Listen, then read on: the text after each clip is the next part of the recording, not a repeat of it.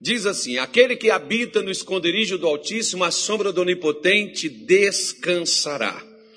Direi do Senhor, ou a respeito, ou acerca do Senhor: Ele é o meu Deus, o meu refúgio, a minha fortaleza, e nele confiarei, porque ele te livrará do laço do passarinheiro e da peste perniciosa.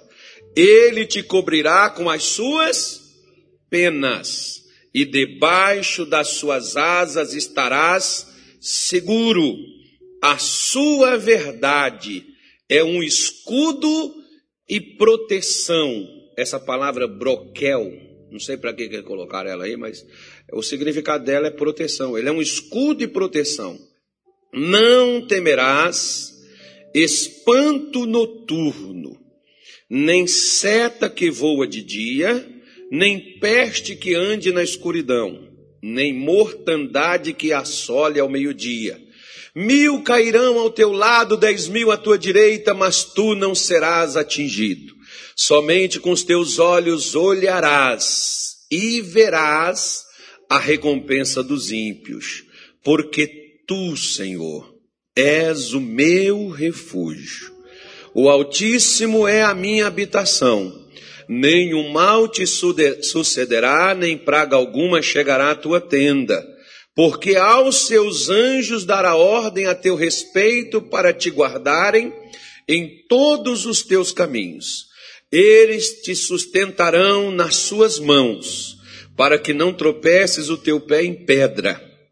Pisarás o leão e a áspide, calcarás aos pés o filho do leão e a serpente. Pois que tão encarecidamente me amou, também eu o livrarei. Poluei no alto retiro, porque conheceu o meu nome. Ele me invocará, e eu lhe responderei. Estarei com ele na angústia, livrá-lo-ei, e o glorificarei dar-lhe-ei abundância de dias e lhe mostrarei a minha salvação. Amém? Os judeus, por exemplo, utilizam esses salmos em cerimônias fúnebres, enterros, por exemplo. Os cristãos utilizam esses salmos, justamente os evangélicos com os católicos, quando estão em dificuldade aperto, problemas. Mas você sabia que esse salmo não é para tirar a gente de aperto de dificuldade, nem do sofrimento, nem da dor? É para a gente não entrar nela? Você sabia que Deus prefere evitar que eu sofra do que me tirar do sofrimento? Por isso nós temos um ditado que diz que é melhor prevenir do que remediar. Mas nós preferimos remediar do que prevenir. Deus prefere prevenir. Mas se tiver que remediar também, ele faz. Só que aí eu já sofri. O Kenneth Reagan, por exemplo, ele tem um livro que o título parece assim que não ajuda muito não, mas se você tiver a oportunidade de achar e puder ler, leia que vai ser bom para você. É uma pergunta. É necessário que os cristãos sofram? É uma pergunta que ele faz. É um livro, é uma pergunta. Porque às vezes, por exemplo, você já ouviu. Eu tenho certeza que você já ouviu isso. Porque você veio para a igreja e algumas coisas que não acontecia com você começou a te acontecer. Alguém chega e diz assim: é porque você começou a buscar a Deus. O inimigo está se levantando. Você já ouviu isso? Já? Já escutou isso? Foi o diabo que pregou para você. Você assuste, não, mas foi. Depois, se você passou e se converteu, se batizou nas águas, aí vem os problemas e a pessoa diz: é porque você se comprometeu com Deus. Então, o inimigo levanta. Aí depois, se você inventou de ajudar na obra alguma coisa, desde você vigiar ali, abrir o portão, ficar ali recebendo as pessoas, desde você ser um obreiro, se for pregar então, Deus o livre. Um dia uma senhora, aqui mesmo, ela chegou para mim, ela disse, pastor, porque foi só eu me firmar e foi só eu pegar, né? Eu vejo, por exemplo, alguns, alguns obreiros chegam comigo e dizem assim, pastor, eu comecei a fazer a obra, então o inimigo se levantou, então eu quero dizer para o senhor que eu vou dar um tempo. Falei, dá, irmão. Dá, senão você morre. O diabo vai te matar.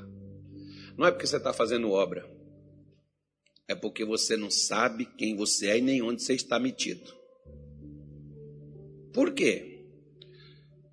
E a mulher queria porque queria me convencer que não, porque o, o inimigo é retaliação, o inimigo se levanta. Irmão, retaliação tem no, nos bairros assim do comando, quando passa um comando para o outro, quando um comando quer tomar o ponto do outro, aí, aí tem retaliação, que os bichos vai lá, vai, levanta, organiza de novo, volta lá outra vez. Aí tem retaliação. Aí tem crente, por exemplo, que às vezes diz assim, foi só eu vir, pastor, para poder ajudar, que eu falei que eu ia fazer a obra de Deus, que eu comecei a dizimar, que eu comecei a contribuir, que eu comecei a ajudar. Pastor, começou a acontecer algumas coisas comigo e assim minha vida foi piorando, minha situação foi chegando no fundo do poço.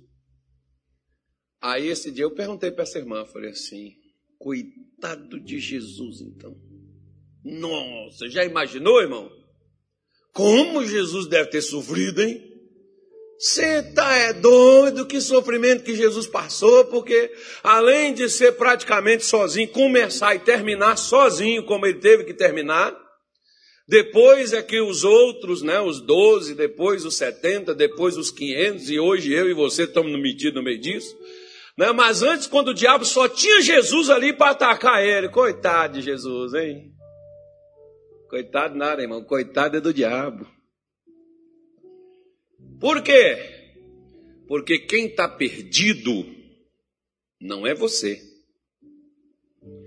A menos que você não esteja enquadrado aqui neste salmo, do começo ao final.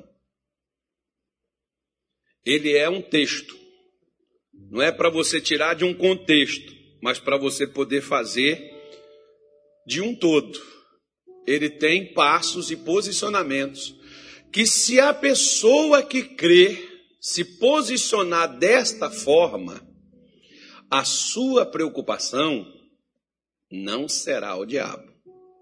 Pelo contrário, o diabo é que estará preocupado com você. É ele que vai perder noites de sono, é ele que vai ter que fazer planos, é ele que vai ter que projetar meios de parar você e de te deter. Porque você será uma pessoa que não será contida por nenhuma coisa que se levante contra você. Levantar, levantarão. Vir os problemas, virão. Jesus nunca mentiu para nós que nós não teríamos problemas.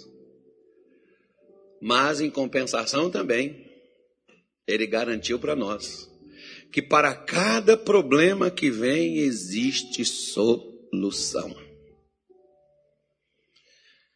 Por isso, quando nós, como cristãos, lemos este salmo, nós podemos ver que Deus não quer nos tirar da bagunça, Ele quer nos livrar dela. Deus não quer só me tirar do problema, Ele quer que eu não entre nele, porque muitas vezes o problema não é nem o diabo, o problema sou eu. Porque eu é que não estou habitando, eu é que não estou à sombra, eu é que não estou afirmando quem é o meu Deus.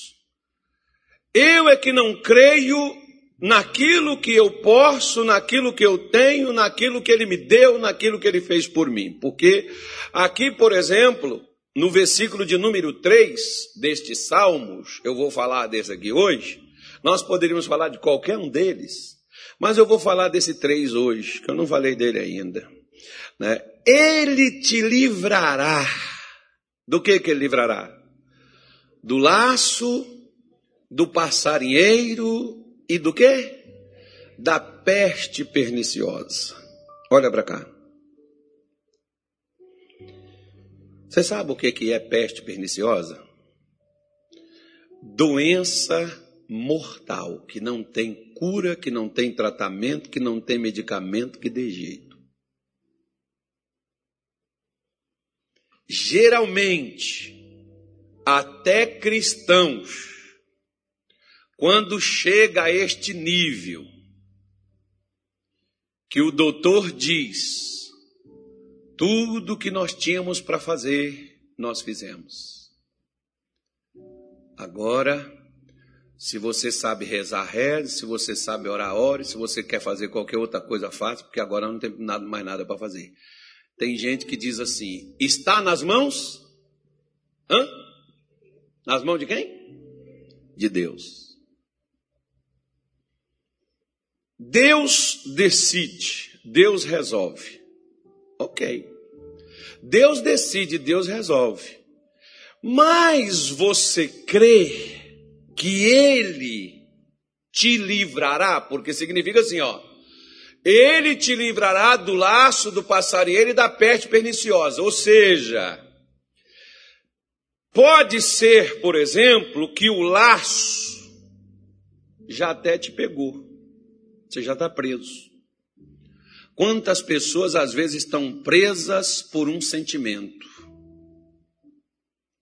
um complexo de inferioridade, que você caiu nele por causa de algo que você passou ou que alguém fez com você. Isso é um laço. Antigamente, quando eu era criança e já prescreveu o crime, então eu posso contar. A gente morava na fazenda e nós gostávamos de comer codorna. Então o que, que a gente fazia? A gente fazia laços e deixava lá com a comidinha. A codorna vinha comer a comida e mal sabia ela que naquela comida o laço ia pegar ela. E quando nós chegávamos lá, ela estava presa pela cabeça ou pelas pernas, mas ela estava presa pelo laço. Mal sabia ela que ela viraria a nossa alimentação e a nossa comida. E era assim que ela caía no laço. Sabe como hoje o diabo tem feito os laços onde muitos crentes estão caindo? Só que o bichinho só sabe que ele caiu depois que ele está preso e ele morre. Nós às vezes estamos no laço mas ainda não morremos, mas estamos presos. Como eu te disse, há complexos de inferioridade que muitos têm, por causa do tamanho, tem uns que às vezes não cresceram. O missionário diz que o tamanho normal do homem é 1,66m, porque é o tamanho dele. Né? O pastor Nilton tinha 1,90m e acho que 90 e quanto, Daniela? 91? 1,91m, então o tamanho normal do homem, que é o tamanho do pastor Nilton. Eu tenho 1,79m, se botar o sapato dá 1,80m, então é o tamanho normal de um homem. Eu estou redondinho, mas eu posso emagrecer. E quem é feio? Só que tem pessoas que ficam complexadas as irmãs, então, meu Jesus amado, quando veste a tal da, da, da calça, ela não entra. Ai, meu Deus, eu tô gorda. Ai, meu Deus, e agora? Ah, por que foi comer? Tem que aceitar, irmão. Fizemos o que não devíamos, tem uma consequência. Só que por não aceitar isso, a gente passa a ter um complexo. Tô feia, tô gordo, tô não sei o quê. Bom, você pode estar, tá, mas não é para tanto, né? Tem outros que têm um complexo do tamanho. É porque eu não cresci, pastor. Cadê a Vitória? Foi embora? A Vitória foi embora. Né? As pessoas, às vezes, pelo tamanho, outras, às vezes, têm o complexo porque ela não tem um curso superior e ela fica no meio de doutores e ela acha que ela é inferior porque ela não, não tem né, um diploma. Outros, às vezes, têm um complexo porque ele não tem uma casa num condomínio de luxo, ele mora num local, né, às vezes, onde o camarada que mora na, cara, na, casa de luxo, um familiar dele, não tem coragem de parar lá, porque diz que o lugar é violento, ele tem um complexo, porque ele só tem um dinheiro para morar ali. O complexo da pobreza. Todas estas coisas né, são meios pelos quais Satanás utiliza para nos prender. Mas eu vou falar de um mais moderno e mais recente, mais atual. Deus falou isso no meu coração recentemente, semana passada. Sabe qual é o laço que muitos estão caindo nele? E que se Deus não te tirar daí, Satanás vai acabar contigo. Chama-se desânimo.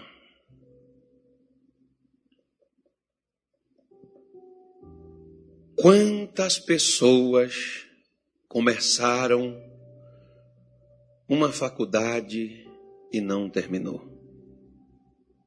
E é o seu sonho. E é o seu desejo e a sua vontade, mas você não terminou por quê? Não, porque eu tive uns problemas econômicos, eu tive uns problemas de casa, eu tive uns problemas na família, eu tive uns problemas na igreja, eu tive. Não, não, não, não. Não dê desculpas para você mesmo. Quantas pessoas, às vezes, pastores, obreiros, pessoas antigas em igrejas, começaram, fizeram algo para Deus, trabalharam pelo Evangelho, fizeram a obra de Deus, e depois elas desistiram. Se você for conversar com qualquer um, como aquele cristão que veio na igreja, trouxe uma mulher, apresentou para o pastor, casou, formou uma família e divorciou posteriormente.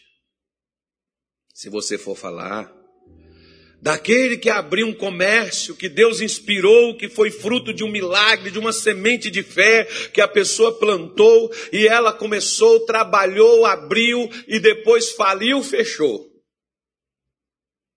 Alguns até recitam. A porta que Deus abre, ninguém fecha. Mas por que fechou a sua? Fechou, pastor, porque o diabo se levantou. Fechou porque minha mãe não me ajudou. Fechou porque eu pedi o senhor para ir lá ungir com óleo, o senhor não foi. Cada um de nós teremos uma explicação. Mas sabe o que que é que nos faz desistir das coisas de Deus? Falta de perseverança, falta de resistir, às vezes, aquilo que é difícil para você superar. É difícil, mas não é impossível. Mas eu não resisto, eu paro. Eu me entrego, eu me rendo. É como mais ou menos aquela pessoa que está te dando um trabalho e você não está afim de ficar naquela labuta com aquela pessoa. O que, que você faz? Você diz, eu largo para lá, deixei de mão. Pronto. Seu filho vai virar seu pai. Sua filha vai virar sua mãe. Esses dias eu falei isso com o marido. Aqui na igreja. Eu falei para ele: Você sabe por que, que sua mulher é assim, irmão? Você sabe por que, que ela age assim? Porque você não foi homem. Porque homem não gosta de mulher, de, mulher não gosta de homem frouxo. O próprio Deus, quando, quando, quando Deus fez o homem, fez a mulher, Deus disse que o homem dominaria a mulher, mas ele não dominaria ela com um braço de ferro, mão aqui no pescoço, desgraçada. Você vai fazer o que eu faço? Infeliz. Oh, da Maria, da o João da Penha, isso aqui, não dá? Eu estou agredindo o pastor Antônio, mas é que eu estou indo na forra. É, para descontar o que ele fez comigo. Aí, vou chamar o Anilton. Aí, aí, aí, não, né? Aí não, aí não. Aí, aí o Anilton prefere eu. Né? Essa miserável, pastor, eu, eu vou premiar. Eu, o pastor falou que eu tenho que dominar o ser, eu tenho que te dominar, eu tenho que controlar você, pronto. Não, mas você não vai dominar pela violência, irmão. Você vai dominar por outro meio que é o amor. Olha que coisa interessante. Hum. Não tem o laço do passarinheiro? Ou não tem? Ok. Mas você sabia que Deus também tem um laço? Sim ou não? Sabia? Onde é que ele está? Bora ver? Oséias capítulo 11. Abre aí na tua Bíblia aí, Oséias 11.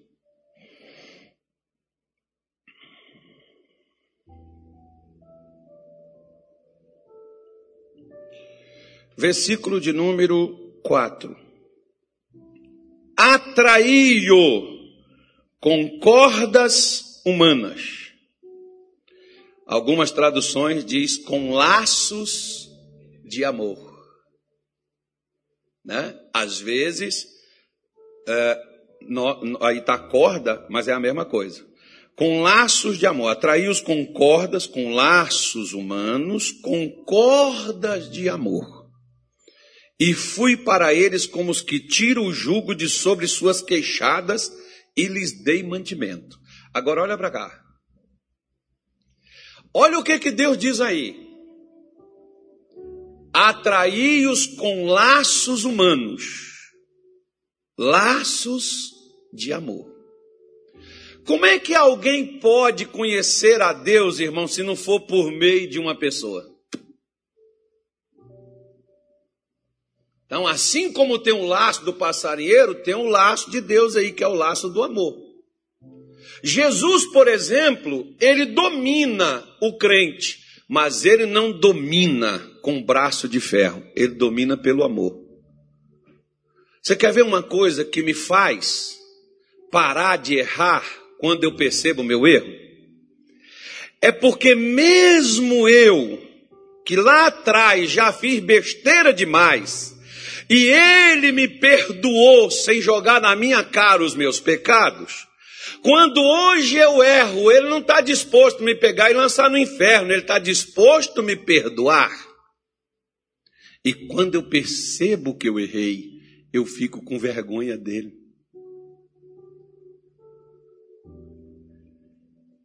Eu tenho vergonha do que eu fiz.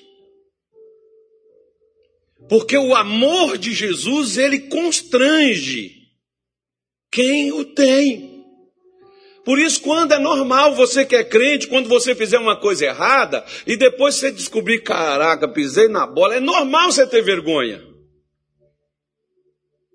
É normal você ficar envergonhado, porque você reconhece o que você fez. O que, que é isso? Isso aí é o laço de amor. Deus está te dominando pelo amor, não com a tirania. Jesus é diferente dos grandes líderes mundial, que ou você se submete a eles, ou você morre, ou você vai ser preso. Mas com Jesus é diferente. Você se submete a ele pelo amor, não pela obrigação. Por que que Pedro, por exemplo, e por que que as pessoas no passado, Pedro, Tiago, João, aqueles pessoal tudinho lá do começo lá da igreja, por que que eles morreram pela fé?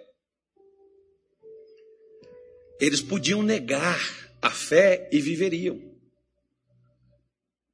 Por que que eles não negaram a fé? Por causa do amor. O amor, mesmo seu filho fazendo besteira, sendo um bandido, um ladrão, um vagabundo, mas o amor que você tem por ele não deixa você negar que ele é seu filho. Não significa que você concorda. Não significa que você aceita, mas significa também que você não o larga, porque ali está um pedaço seu. É o amor. Você não ama porque ele é legal, você não ama porque ele é bom, você ama porque ele é seu filho, sua filha que pode fazer coisas nas quais te entristece, nas quais te revolta, nas quais te chateiam, mas você ama. O seu amor faz você ficar atrelado àquela pessoa. Você quer ver uma coisa? Se alguém aqui já teve alguém preso no Carumbé, como é que chamou o outro lá, Daniel? Pascoal Ramos. Olha a humilhação que a pessoa passa para entrar lá para visitar um parente que está lá dentro. E a mãe vai ver o filho. A mulher vai ver o marido. A, a, a moça vai ver o companheiro que ela tinha. A mãe vai lá ver a filha que está lá no presídio. A pessoa, meu irmão, aquilo é uma humilhação você, você entrar no lugar daquele. Não por causa da, daquilo que a pessoa está lá, mas o, o, que você é submetido. Você é suspeito de estar tá levando alguma coisa errada. Você é vistoriado, tirado, despido, tirado das roupas, fica nu diante de uma pessoa. E você passa toda essa humilhação por causa de alguém que você precisa ver. Não parece com Jesus? Que desceu do céu, ficou praticamente nu lá na cruz, só com um pano enrolado nele, crucificado, preso, chicoteado, cuspido, escarnecido, debochado. Por causa de quê? Por causa do amor. Ele não precisava passar pelo que ele passou, nem fazer o que ele fez. Ele fez por causa de quê? Por causa do amor. Assim, por causa do amor, você fica preso a alguém. Às vezes, quantas mulheres o marido briga, agride, é violento, e a pessoa passa um maus bocado, mas ela não larga, ela não solta. Por quê? Porque ela gosta, ela ama aquela pessoa. Embora às vezes é maltratada, incompreendida, mas a pessoa ama. Tem gente que diz assim, você é besta, se eu fosse você. Irmão, como é que a pessoa vai fazer se ela ama? Você não ama, você odeia, você despreza. Mas aquela pessoa que tem o amor, ela se apega. E essas coisas não são coisas fáceis de você se livrar dela. Porque são sentimentos. Os quais, pelos quais você está preso a alguém ou alguma coisa. Né? Então, voltando aqui para o laço do passarinheiro, como é que eu posso me livrar dele? Como é que eu posso superar uma, uma, uma, uma peste mortal? Algo que vem para matar, porque nem toda doença, por exemplo, ela ocasiona ou leva a pessoa à morte. Mas tem doença que vem para matar. E se não for uma intervenção de Deus, pode morrer. Perde a vida. Como é que Deus me livra disso aí? Então vamos lá, eu te falei que nós temos que. Temos que o quê? O que, que nós temos que fazer? Resistir.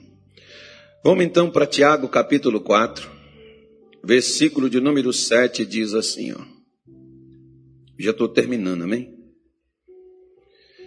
Eu preciso resistir. Para mim sair do laço, para mim superar algo mortal, algo que é fatal para mim, eu preciso fazer isto aí. Sujeitai-vos, pois, a quem? A quem que eu tenho que sujeitar? A Deus. Após me sujeitar a Deus, eu tenho que fazer o quê? Hã?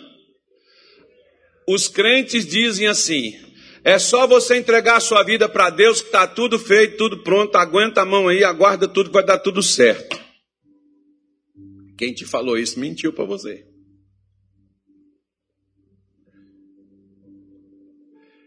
Quem te disse isso fez você se tornar uma pessoa acomodada. Minha mãe dizia assim para a gente quando ela tocava nesses assuntos. Assim, ela falava assim: espera sentado, que em pé você vai cansar. Isso não vai acontecer. Porque Satanás não sai porque você se batizou. Satanás não sai porque você jejuou. Quer ver só? Jesus, 40 dias jejuando no deserto, quando ele termina o jejum, quem chegou lá? O diabo Ué, não estou entendendo, pastor.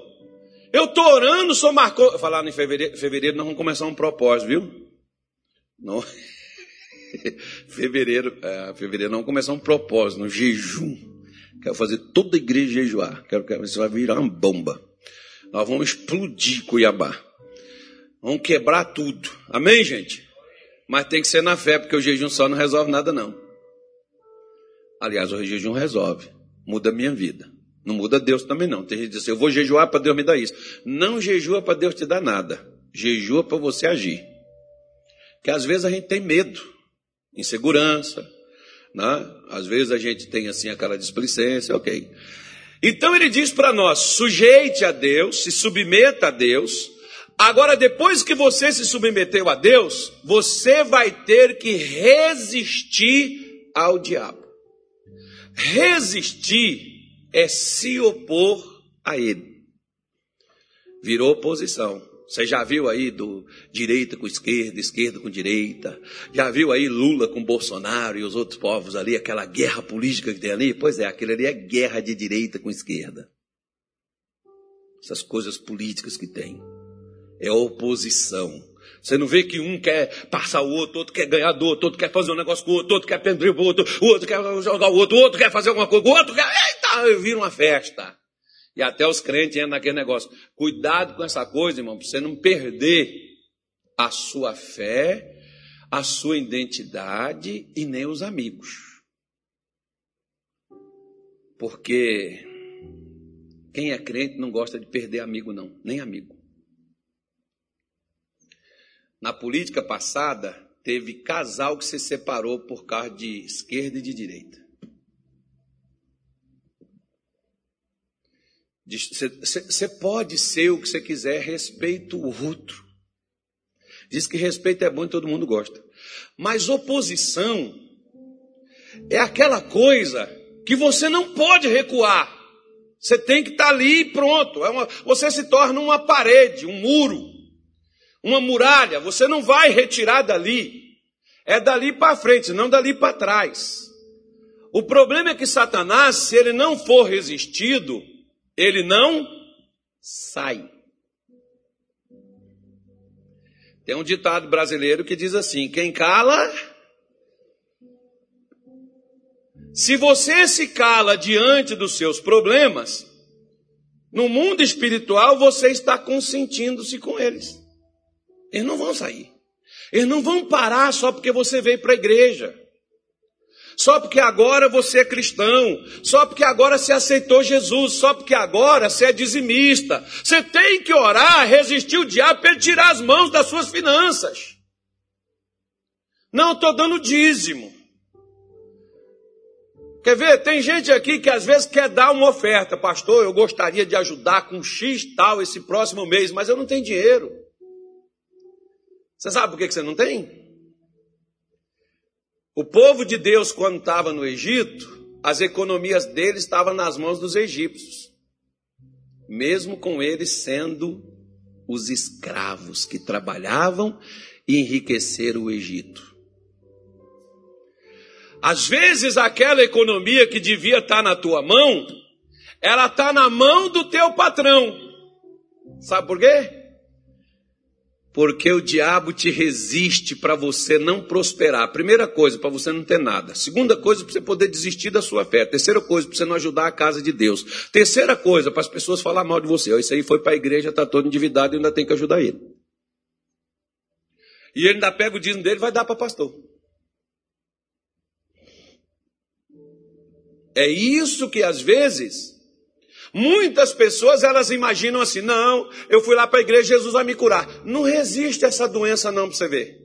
Não se opõe a isso, não, para você ver se isso, não sai, se isso vai sair de você. Não vai sair. Não resiste a essa depressão. Ai, pastor, eu estou na igreja, mas eu estou, desde que eu cheguei, eu estou na depressão, estou não sei o quê. Desde que eu cheguei, pastor, eu estou aqui lutando. Está lutando, não, irmão. Às vezes você está lutando pedindo, Senhor, Senhor, me cura. Senhor, me liberta. Senhor, me abençoa. Não é o Senhor que é o seu problema. Seu problema não é Deus.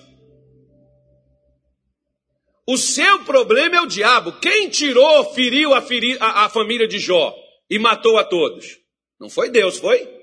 A Bíblia diz: saiu Satanás e feriu a Jó de uma chaga maligna. Quem é que trouxe aquela doença mortal no corpo de, de, de, de, de Jó? E ele morreria se Deus não tivesse interferido. Quem foi que feriu Satanás? Não foi Deus. Quem foi que feriu a Jó? Não foi Deus. Ah, mas Deus aceitou. Mas caberia a Jó o quê? Imagino eu. Pensa comigo. Diga assim: os cristãos. Fala comigo, irmão. Os cristãos é um povo inteligente. Isso. Deixa eu tomar uma água aqui que o pastor Tony pôs aqui, senão eu, eu sou ruim de beber água. Que às vezes eu fico dentro de ar-condicionado e, e de vez em quando eu sou por causa disso. Aí eu não bebo água. Às vezes eu estou aqui, aproveito para beber água, que eu falo demais. Então entenda bem. Vamos raciocinar. Você tem um filho, uma criança. Você, criança é inocente, né, irmão? Há pouco tempo atrás, você podia pegar assim, um senhorzinho assim de cabeça branca, velhinho, era sinônimo de confiança, né, irmão? Você podia deixar uma criança ali perto. Hoje você não pode mais. Porque às vezes, igual semana passada, um camarada lá em Minas Gerais, a mãe pegou a criança de nove anos, o pai violentando um menino dentro do quarto. O próprio pai. Nossa, eu leio essas coisas assim, isso me. Isso, isso faz meu sangue correr dentro de mim com mais, mais velocidade. Porque às vezes, estar perto de uma pessoa mais preparada era sinônimo de que você estava bem. Hoje não é mais assim. Você chegava, o ladrão estava esfarrapado, não, o ladrão hoje está de terno e gravata. E você não sabe que é ladrão. Até que venha e ele apareça. Né? Então você faz o que? Você pega o seu filho, pega a sua filha e você orienta eles, porque você não vai estar na escola, quando você põe seu filho para estudar, você não vai estar lá dentro da sala de aula. Você não vai com ele para o cinema. Você não vai com ele para os brincadeiras, outras coisas mais, encontro da turma, passeio da turma, você não vai com ele. Mas o que você aconselha você espera que quando surgir uma oportunidade, o seu filho lembre de quê? Dos seus conselhos.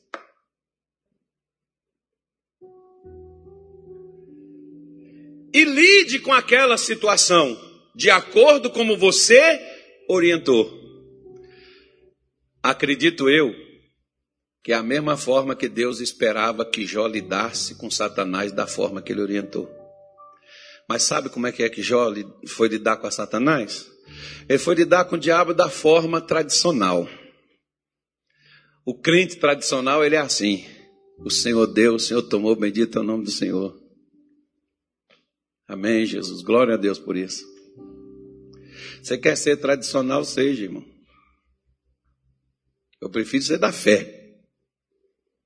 Vocês são é, é, é, é arrogante, é isso que vocês são, porque o, o, a pessoa que ela não vive da fé, ela chama quem vive na fé de arrogante. Porque elas não sabem distinguir a ousadia de arrogância. Porque nós que somos da fé e para vencer, para sair do laço, para vencer a peste, a morte, aquilo que veio para te destruir, você tem que ser ousado, você não pode ser acomodado. Você não pode aceitar que ah, foi Deus que quis, é dessa forma. Ó oh, irmão, se Deus quis, aí eu te faço uma pergunta. Se Deus quer que eu me ferre, que eu me perca, que eu me dê mal, que eu me, me arrebente, que eu vá para o fundo do poço, por que, que ele fez Jesus sofrer tanto e ser tão humilhado para nada? Isso não entra na minha cabeça. Porque se eu acredito que Jesus morreu conforme a Bíblia diz, não entra na minha cabeça que eu tenho que aceitar que tudo que acontece é Deus que quer. Em cima dessas doutrinas, Satanás tem trazido no coração dos crentes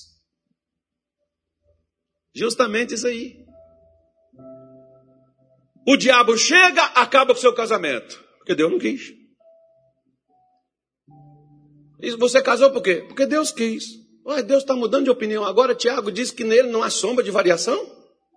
Ele não muda. Eu sou o Senhor e não mudo. Aí Deus te dá, quem te deu marido? Deus. Agora Deus não quer mais que eu fique casado. Deus me deu um negócio, agora Deus não quer mais que eu tenha esse negócio. Deus me põe no ministério, agora Deus não quer mais no ministério. Deus quer que eu seja empregado, trabalhador, empresário. Ué, mas Deus vive mudando de opinião assim. Quem muda de opinião igual muda de roupa é gente inconstante. E quem é inconstante não recebe nada do Senhor, disse Tiago capítulo 1, no versículo 7. Se eu sou inconstante, eu tenho que ser uma barreira. Satanás tem que olhar para mim, tem que olhar para você. Nós que somos crentes, nós para vencermos o laço do passarinho, a peste perniciosa, você não pode ser um parasita. Você tem que agir.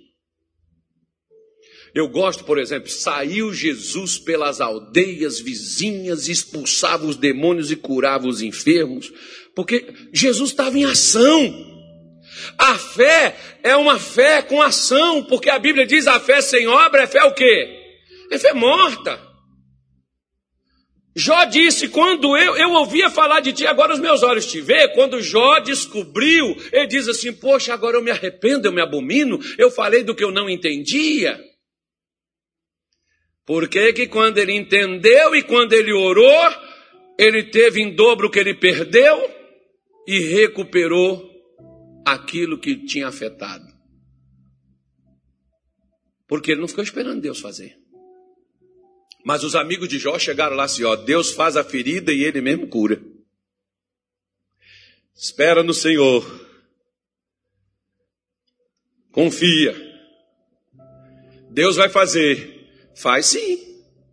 E o que, que você está fazendo para Deus fazer o que ele falou? Você está resistindo ao diabo? Mas, pastor, eu até que resisti. Pastor, eu até que tenho lutado, mas é que eu não estou aguentando mais. Eu não estou tendo mais força. eu gosto da expressão de Paulo, que Paulo diz assim, lá em Hebreus 10, 37, Paulo diz assim, ainda um pouquinho de tempo lá em Minas Gerais, eu tenho, eu tenho um médico, ele, ele fala igual gente da roça, o, o, o, meu dentista lá. Eu vou lá com ele, ele, ele fala assim, pastor, absorve um, um, um bocadinho, só mais um tiquitito, um bocadinho só, mais um pouquinho, só mais um pouquinho. É assim, é a linguagem é assim, que é na roça que a gente fala assim, lá em Minas. Na, na cidade, não. Na cidade o povo fala mais assim, diferente. Só um matutinho. Né? Eu, doutor, um abraço para o senhor, doutor. De vez em quando ele me assiste. Eu estou precisando ir lá nele. E eu quero de graça, doutor, que é ano novo. Esse, esse homem teve coragem, irmão, de acreditar em mim sem nunca ter me visto, de ter feito um tratamento para mim, para me pagar ele conforme eu podia. Nunca tinha me visto na vida. Foi de Deus mesmo. Aí o que. Perdão. Aí o que que acontece? Só mais um pouquinho. Eu não aguento mais. Aí eu te faço uma pergunta. O que diz Isaías? Não sei aonde que Isaías falou. O que, que Isaías falou, Daniel? Sabe não? Claro que eu sei, rapaz. Isaías 40, versículo de número 29, ele diz assim, ó, dá força a quem? Para quem que Deus dá força? dá vigor, força. A quem? Ao cansado. Multiplica as forças de quem não tem força nenhuma. Porque o versículo seguinte ele diz, ó. Os jovens se cansarão e se fatigarão, e os jovens certamente cairão. Mas, diga assim, mas, diga assim, eu estou no grupo dos mas, mas os que esperam no Senhor renovarão as suas forças. Você não tem força mais não? Deus está dizendo, vem comigo, que eu tenho força para renovar na sua vida. Por que que Deus está dizendo, Tiago está falando, resiste o diabo que ele fugirá? Porque o diabo não tem quem o fortalece, quem renova as forças dele. Você tem. Nós temos, diga assim, nós temos. Nós temos um Deus que renova as nossas forças e por isso, mesmo que você não tenha atualmente força suficiente para poder superar Satanás, continua resistindo a ele, esperando na palavra de Deus, porque Satanás vai se render. É ele que tem que desanimar, é ele que tem que desistir, é ele que tem que sair do seu caminho e não você parar. Ele não tem quem renova ele, irmão, nós temos. É inadmissível que a pessoa diga assim: eu não aguentei, eu não tive força. Então você está usando as suas. Porque quando você está andando na força de Deus, o diabo não tem quem renova ele, nós temos. E como é que eu vou, pastor, renovar as minhas forças? Isaías falou aí, ó esperando o cumprimento do que Deus prometeu a você. Deus vai fazer. Se já está feito, Deus já fez. Eu já tenho a benção. Eu já tenho a vitória, porque o versículo 2 do Salmo 91 diz: Direi a respeito do Senhor. Eu vou falar o que o Senhor ele é, o que o Senhor ele fez, o que o Senhor ele faz. Você não vai falar do que você sente, você não vai falar do que você imagina, do que você pensa, você vai falar do que Deus declarou a você. Por isso que você vai sair, Deus vai te livrar do laço do passarinheiro, que são aquelas coisas ocultas, escondidas que Satanás está preparando para pegar você de surpresa. Mas mesmo que aquilo aconteça e pegue você de surpresa, você sai daquele laço. Você supera aquilo, você se livra daquilo dali, aquele laço não será fatal. Ele não vai te manter preso, aquela resistência vai quebrar, aquelas forças serão destronadas e destruídas por causa de quê? Por causa da sua resistência. Você está preso a um vício, a um pensamento, você está preso a uma condição resista. Eu não tenho mais força. Usa a força que você tem. Davi, no Salmo 27, ele dizia assim: O Senhor é a minha força, é a minha rocha, é a minha salvação. O Senhor é a força da minha vida. Quem é a sua força, irmão? Quem é a sua força? Porque às vezes o passarinho ou o animal, ele cai num laço do qual ele não tem força para sair. A Bíblia diz que Deus nos livraria do laço. Você pode ter caído. Você pode hoje estar no chamado, estou preso, pastor. Nem para frente, nem para trás, nem para um lado, nem para o outro. A situação está feia para meu lado. Não, diga assim, está feia para o diabo. Ele não tem quem renova ele, eu tenho. Vai para os pés, irmão. Vai para Jesus, vai para a promessa de Deus, vai para a palavra de Deus. Fica firme, resistindo firme na sua fé. Você vai vencer. Aliás, diga assim: eu não vou vencer, não. Eu já sou mais que vencedor.